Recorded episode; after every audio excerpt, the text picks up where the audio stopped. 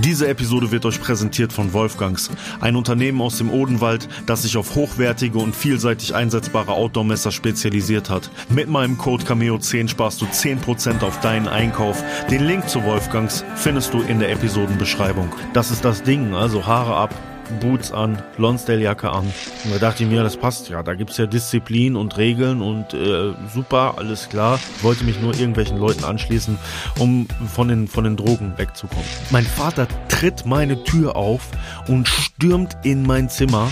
Wenn man 13 Jahre alt ist und bei so einem Großdealer sitzt, zwischen den ganzen blauen Müllsäcken voller Weed, Kilos, Pillen und alles weitere, das ist schon heftig. Ja, ich, ich hätte damals eigentlich sagen müssen, so Junge, was machst du hier? Was geht ab, meine Echten? Herzlich willkommen zum Vornestraße Innenwald Podcast. Mein Name ist Max Cameo und hier teile ich mit euch einen Weg. Ich war in meinem bisherigen Leben sowohl ganz unten wie auch ganz oben. Auf meiner Sinnsuche habe ich mich dazu entschieden, ein Leben im Einklang mit der Natur zu führen. Diese Geschichte und viele weitere wirst du hier hören. Es wird nicht immer leicht, aber ich garantiere dir, es wird dich inspirieren. Und jetzt wünsche ich dir von Herzen viel Spaß mit der heutigen Episode. Danke, dass ihr mir so viele positive Nachrichten auf den Podcast schreibt und mir sagt, dass ihr gerne noch mehr und noch länger von dem Podcast hören möchtet. Ich persönlich muss sagen, glaube, den Intervall von einmal die Woche, halbe Stunde ist genau die richtige Dosis, die ihr von mir braucht, weil sonst nehme ich euch zu viel Zeit weg, die ihr in der Natur verbringen könnt. Denn das möchte ich euch mit diesem Podcast sagen und da gehe ich heute mal auf eine Nachricht ein, die ich bekommen habe von einem Zuhörer, der mir sagte, dass es ihm und seiner Freundin immer sehr gut tut, den Podcast zu hören, dass es sie motiviert, dann in den Wald zu gehen und der Wald kann für Beziehungen sehr wichtig, sehr fördernd und sehr hilfreich sein. Nicht nur für die Beziehung zwischen Eltern und Kindern, ich glaube, das kann jeder, der Kinder hat, bestätigen, aber auch für die zwischenmenschlichen Beziehungen, Freundschaften zum Beispiel und natürlich Liebesbeziehungen. Und auf Liebesbeziehungen will ich ganz kurz eingehen. Ich glaube, in einer Zeit und Welt, wo wir viel Ablenkung erfahren, wo wir auf unserer Instagram-Timeline jeden Tag andere Menschen zu sehen bekommen, die eventuell interessant für uns sein könnten. Und da kann sich vielleicht dann auch keiner gegen verwehren. Das ist nun mal so, dass man teilweise von diesen Äußerlichkeiten angezogen wird. Aber was bedeuten Äußerlichkeiten in einer Liebesbeziehung?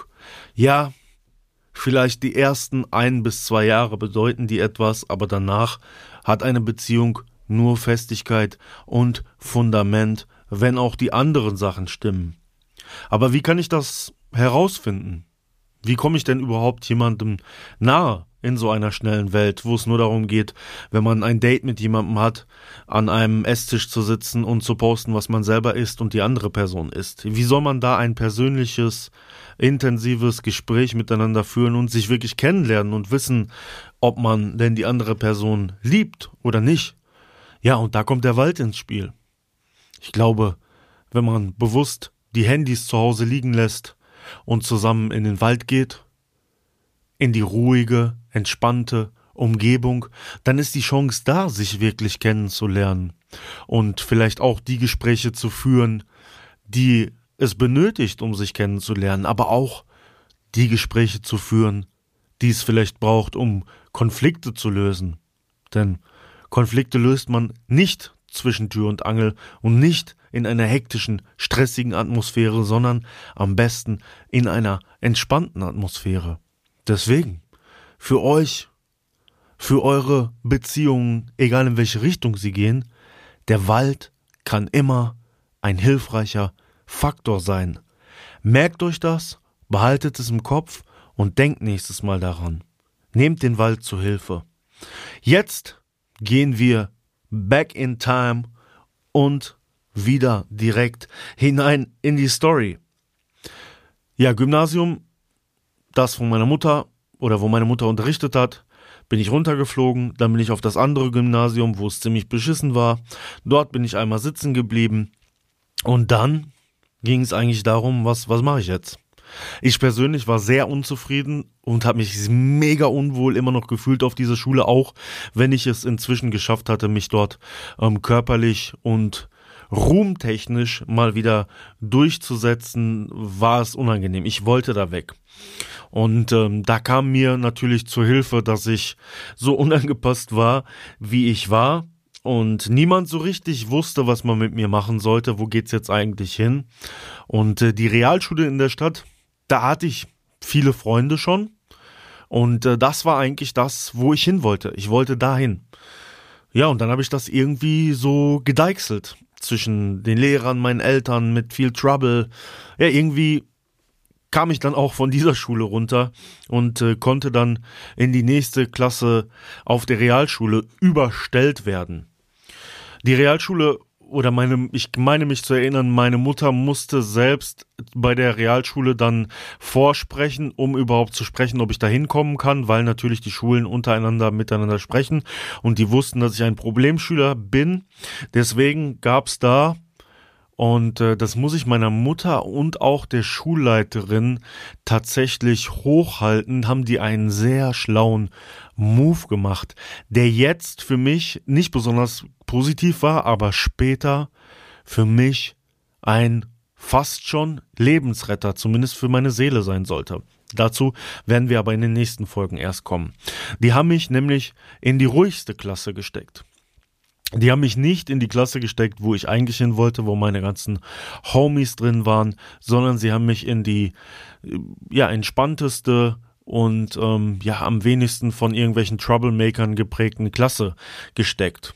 Das hat mich erstmal richtig genervt, aber wie schon gesagt, im Nachhinein sollte das sehr positiv werden. Trotzdem hatte ich auf der Schule natürlich den Kontakt dann mit allen Jungs, den ich haben wollte. Ja, mit, mit all den Leuten, die mich sowieso da teilweise schon umgeben haben. Man muss zu dieser Zeit sagen, dass ich sehr viel hin und her gependelt bin zwischen dieser Stadt und der Stadt, in der ich gewohnt habe, wo ich vorher zur Schule gegangen bin. Und es in beiden Städten zwei verschiedene Konsumformen für mich gab. Nämlich die Stadt, in der jetzt meine neuen Schulen waren. Ich sag extra Schulen, es waren ja dann schon zwei. Dort wurde alles konsumiert und wenig Alkohol. Und in der Stadt, in der ich wohnte, wurde in erster Linie Alkohol konsumiert. So konnte ich mich immer zwischen den Klicken sozusagen entscheiden, unter der Woche an den Wochenenden, worauf ich denn Bock hätte, ähm, ja, was ich mir denn gerade so in die Birne pfeifen wollte. Und wir, wir sind hier immer noch in so einer Zeitspanne zwischen ähm, 12 bis 14 Jahren ungefähr. Ne? Das war, war diese Zeit, in der sich das alles so zugetragen hat. Ich habe auch die Schule meiner Mutter mal wieder besucht, dann zum, zum Alkohol trinken. Und ich weiß noch, dass ich mich mal mit, mit Kollegen dann da mit Tequila abgeschossen habe, hatte vorher bei meiner Oma Hühnersuppe gegessen und ähm, hab die ganze Hühnersuppe da rumgekotzt. Und ähm, der Hausmeister hatte mich dann erwischt und dann wusste meine Mutter das schon wieder wieder meine Mutter hat gesagt, du bist so ein Schwein, was hast du da gemacht an der Schule, wie kannst du mich nur so blamieren? Naja, ich war weg von der Schule, war runtergeflogen, aber immer war ich doch trotzdem noch präsent. Ja, und in der, der jetzigen Stadt, meiner jetzigen Realschule, da war wirklich äh, Marihuana unser Thema. Ne? Also wir haben da in der Schule, äh, vor der Schule, nach der Schule, nachmittags, wenn ich da rumgehangen habe, wir haben immer geraucht ohne Ende. Und Hip-Hop und Skateboarding war ein wichtiger Faktor, der uns dabei begleitet hat. Ich möchte ein bisschen was erzählen zu den Freunden, die ich da in dieser Stadt hatte, zu meinen Freunden in meiner Heimatstadt habe ich ja schon einiges erzählt. Ja, das waren auch alles so Lost Boys wie ich, ne? Manche aus schlechten Elternhäusern, manche wie ich aus mittelständischen Elternhäusern, manche aus guten Elternhäusern, aber uns hat eigentlich eins zusammengeführt und das war unsere Verlorenheit, unser, unsere Suche nach dem Sinn und unserem Platz im Leben. Und dadurch, dass wir keine Guides hatten, die uns gesagt haben, wo es lang geht, waren das dann eher die Dealer aus der Stadt, die uns kurzzeitig einen Weg zeigen konnten, nämlich indem wir dicht waren. Ein Freund von mir aus dieser Zeit hatte seinen, seinen Bruder verloren, deswegen ist er sehr tief und sehr lange abgestürzt. Andere Freunde hatten auch schwere Schicksale zu tragen und so haben wir uns, so haben wir uns alle irgendwo zusammengefunden und immer unser ja, soziales Außenseiter-Dasein, was ich hier immer wieder betone, irgendwo gelebt. Es gab eine Phase in dieser Zeit, und das macht das Titelbild hier aus, da wollte ich mal von dem allen weg. Es war aber nicht so, dass ich davon weggegangen bin, indem ich naja, gute Noten geschrieben habe und plötzlich Polohemden getragen habe, sondern ich hatte in meiner Heimatstadt ein, zwei Bekannte, die sehr stark im rechten Milieu unterwegs waren und es gab auch dort in meiner Stadt zwei, drei Leute, die rechts sehr aktiv waren. Ähm, Leute, die auch später im WDR und so zu sehen waren, wenn in Dortmund irgendwo im Nazi-Kiez da der ähm, Shop damals da äh, mal wieder mit der Kamera aufgesucht wurde. Da habe ich dann äh, manche von den Gesichtern da aus, aus der Stadt auch wieder gesehen. Naja, es war so, dass ich nicht wusste, wie kann ich da, wie kann ich dem mit den Drogen entgegenwirken, weil ich manchmal schon gefühlt habe, dass mir das nicht gut tut und dass es auch schlecht ist und ja, anstatt, wie ich schon gesagt habe, was Vernünftiges zu machen, war für mich die Lösung, dass ich dann auch rechts werde. Weil in der rechten Szene, und naja, das habe ich auch schnell gesehen, es stimmt natürlich nicht, wird ja nicht konsumiert. Und da dachte ich mir, das passt ja. Da gibt's ja Disziplin und Regeln und äh, super, alles klar. Ähm, dann schließe ich mich den Leuten an. Ja, und so habe ich mich für eine kurze Zeit dann dem angeschlossen. Ich habe aber sehr schnell gemerkt, wie viel Zwiespalt da äh, ist. Und ich sag's euch jetzt so, wie es ist. Ich war nie aus politischen Motiven da drin. Also 100 Prozent nicht. Ich wollte mich nur irgendwelchen Leuten anschließen, um von den, von den Drogen wegzukommen. Na, politisch war das alles. Ich wollte Rebellion, aber politisch, ich, ich konnte den, den Nationalsozialismus niemals gutheißen. Ja, äh, ging nicht. Aber ich fand das alles cool, die Mucke und so. Damals kursierte auf jedem Schulhof ja äh, Lanzer, äh, Rock gegen oben und Kraftschlag und wie diese ganzen Bands alle hießen. Da wird es wahrscheinlich einige Zuhörer geben, die hier nickend äh, äh, einstimmen. So diese Kassetten, die 3000 Mal überspielt waren. Du hast nur irgendwo ganz weit entfernt irgendwie noch den Sänger von Kraftschlag gehört. Und ähm, ja, äh, diese verlorenen Seelen, wenn ich mal diese Musiker äh, nennen äh, darf, die ähm, haben mich dann für eine kurze Zeit angereizt und ich dachte, das ist das Ding. Also Haare ab, Boots an, Lonsdale-Jacke an. Ich habe leider nur das eine Foto mit der Glatze. Ich habe leider echt. Und das Krasse ist, ich sehe auf dem Foto schon total alt aus. Ihr müsst euch die Brille angucken. Und so. Also ich, ich war da jung ne? Aber man, ich sehe da viel älter aus, als ich eigentlich war. Vielleicht war das auch ja einfach äh, die Phase in meinem Leben, dass ich schon so fertig war und dann eben so entsprechend älter aussah. Naja, eine Anekdote, die ich zu der Zeit noch erzählen kann, dann äh, gab es auch immer so Fanscenes und einer von den Oberrechten da bei uns, der hatte mir so einen äh, deutschen äh, Heimat, äh, was weiß ich was für äh, Arschkatalog da gegeben und ähm, ich stand so ein bisschen auf die Band Screwdriver. Und dann, dann habe ich mir so, äh, weiß ich nicht, Taschengeld, ich habe keine Ahnung, wie ich es gemacht habe, oder meinen Eltern gesagt, ja, hier Papa, da musst du Geld hinüberweisen, dann kriege ich ein Schulbuch. Und ähm, dann habe ich mir dieses T-Shirt bestellt, dieses Screwdriver-T-Shirts. Und da war eine schwarz-weiß-rote Flagge drauf, da war eine Südstaaten-Flagge drauf, da war eine ungarische Flagge drauf. Und das alles in so einem Keltenkreuz. Und ich wusste, ich muss dieses T-Shirt abfangen wenn, wenn ich das haben möchte. Wenn meine Eltern das in die Finger kriegen, dann flippen die komplett aus. Naja, ich wieder dann mit den, mit den rechten Leuten hatte mich so ein bisschen tatsächlich auch abgesondert von, von den anderen, ne? Die hatten das auch gemerkt. Also die ganzen Kiffer und Hip-Hopper und so merkten, ich war plötzlich anders drauf, sah anders aus, hatte mich da abgesondert und hatte abends wieder gesoffen mit meinen, mit meinen rechten Freunden. Und ähm, lag dann im Bett, total verpennt morgens und irgendwann, ich glaube um 10 Uhr, da tritt mein Vater, mein Vater tritt tritt meine Tür auf und stürmt in mein Zimmer und schmeißt mir dieses T-Shirt in die Fresse. Aber so richtig und sagte, ich weiß nicht, was er für Beleidigungen für mich gefunden hat, er hat sie alle gefunden. Und da muss ich sagen, da hatte mein Vater einmal eine Wirkung auf mich. Da habe ich gedacht, oh, okay, du bist hier, du bist hier äh, deutlich zu weit gegangen. Also bei den anderen Sachen, ähm, mein Vater ist immer ausgerastet wegen mir. Wir hatten auch immer nur Beef, aber da, da hat er mir mal Angst gemacht. Also da hat es mal gezogen. Naja, auf jeden Fall hat er das T-Shirt genommen, dann in die Mülltonne geschmissen und vorher klein geschnitten, damit ich es nicht wieder rausfischen kann. Und äh, ja, dann hatte sich auch ganz schnell diese Phase irgendwo wieder erledigt. Ja, also politisch konnte ich da nicht hinterstehen. Die Menschen, die ich da kennengelernt hatte, waren auch nach vorne immer hier keine Drogen und hinten äh, sind sie sich irgendwo bei irgendjemandem was zu kiffen holen gegangen und sowas. Alter, ich, ich habe total diese, diese, diese Doppelmoral gespürt und gemerkt, dass es kompletter Bullshit ist. Und ich verstehe nicht, wie man sich so belügen kann und äh, viele Jahre in so einer Szene äh, verbringen kann. Wobei ich natürlich auch später noch im Rockermilieu unterwegs war und sowas, wo genau das gleiche äh, wieder am Start war. Eigentlich hätte ich damals da in dieser Szene schon sehen können, okay, was das alles ist. Naja, war halt nicht so. Also bin ich wieder zurück in mein normales Drogenmilieu. Hey, super Max, hast du gut gemacht.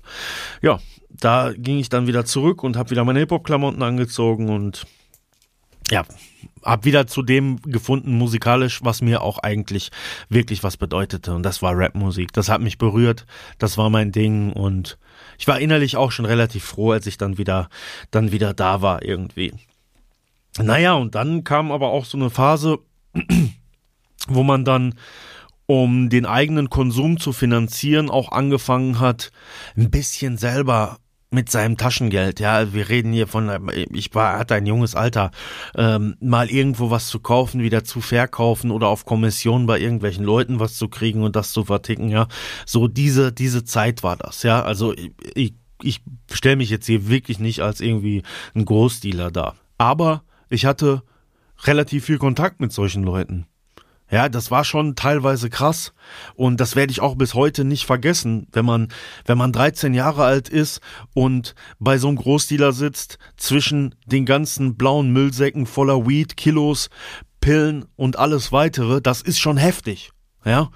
Und das war teilweise so. Ja, wir sind teilweise bei solchen Leuten kaufen gegangen, aber wir haben auch teilweise von solchen Leuten dann auf Kommission genommen, um das wieder äh, weiter zu verdicken. Und da hätte auch für mich teilweise schon ein Warnschuss sein können. Also ich kann mich an diesen einen Typen erinnern, wirklich, bei dem wir da wirklich, das war das, was ich vorhin meinte, wirklich zwischen den blauen Müllsäcken voller Weed gesessen haben. Der Typ war, und das hat er selber gesagt, er so, bei euch bin schon drei Tage auf Sendung.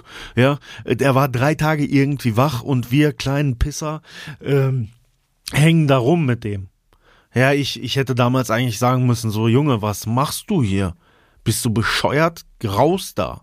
Raus. Nein, aber ich fand's beeindruckend. Ich fand's einfach beeindruckend und krass und äh, dachte mir nur so Wahnsinn, so das das ist das ist krass, du bist jetzt hier der krasseste Typ, Alter, du hängst mit den heftigsten Leuten rum und dann kamen auch immer ältere Leute da rein, die alle da gekauft haben und wir sitzen halt mit dem Typen auf dem Sofa. Ne, da haben wir uns natürlich wie die krassesten Gangster überhaupt gefühlt, ne? Also, äh, da kommen irgendwelche 30-jährigen rein und irgendwelche 13, 14-jährigen sitzen da mit diesem Typen auf dem Sofa und verticken Zeug, ja? Wir war wir dachten, wir sind sind die Kings. Und ähm, ja, sowas hat tatsächlich dann Eindruck bei mir hinterlassen. Und ich war bei verschiedensten solcher Leute. Was ich damals schon sehen konnte, dass viele von diesen Leuten manchmal dann groß im Game waren, aber dann auch wieder aufgrund ihrer eigenen Abhängigkeiten abgestürzt sind, ja. Hätte mir auch viel sagen können, ja. Aber hat es leider nicht.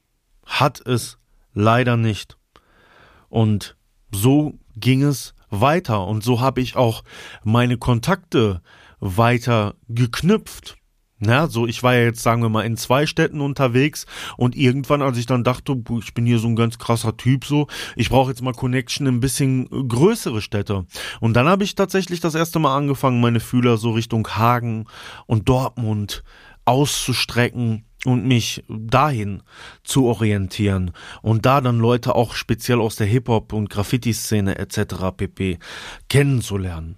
Aber das werde ich euch erst in der nächsten Episode erzählen. Jetzt wir haben ja viel am Anfang über Beziehungen geredet. Jetzt will ich noch mal ein bisschen auf Sozialverhalten eingehen und auch auf Sozialverhalten von Bäumen. Das finde ich nämlich ganz interessant. Es gibt ja diesen Autor Peter Wohleben, vielleicht kennen den einige von euch.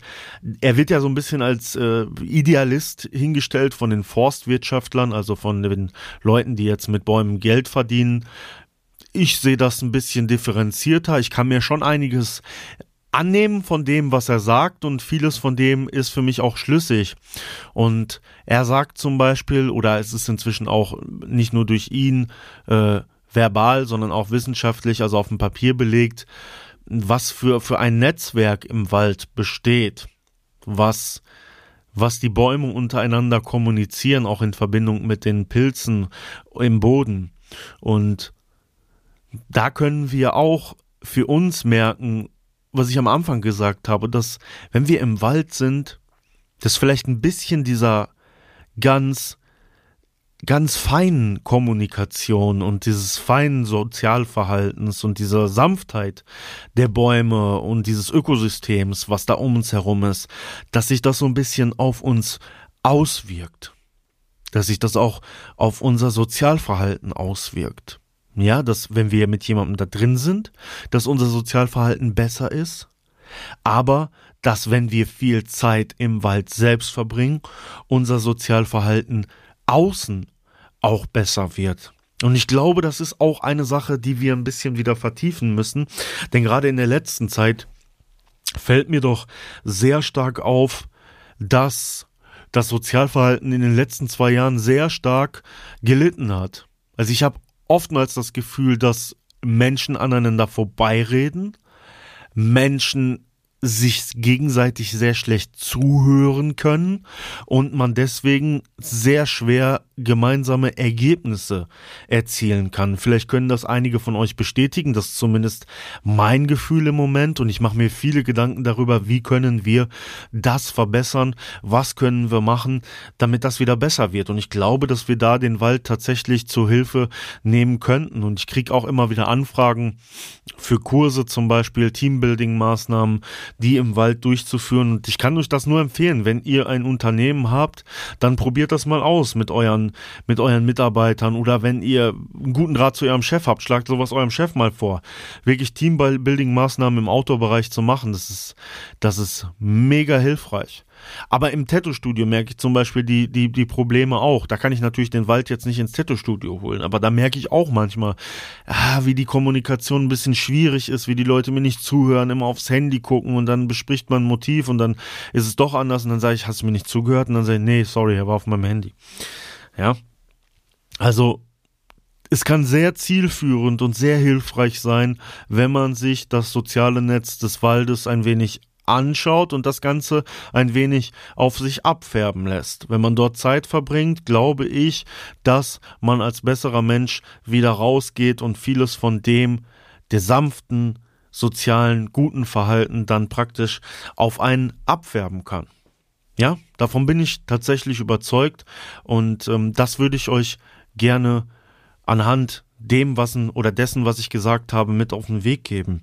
Dass wenn ihr das merkt, dass ihr gerade merkt, dass irgendwo ein Defizit in Bezug auf Sozialverhalten ist. Ich meine, und äh, wir sehen es ja auch so mit, mit, ich meine, das ist natürlich auch heutzutage in der Presse immer relativ stark Gewalttaten und so, die passieren. Die sind immer schon passiert. Naja, trotzdem ist es ja präsenter für uns und wir müssen ja irgendwelche Wege finden, das zu verbessern und dahin zu kommen, miteinander besser umzugehen.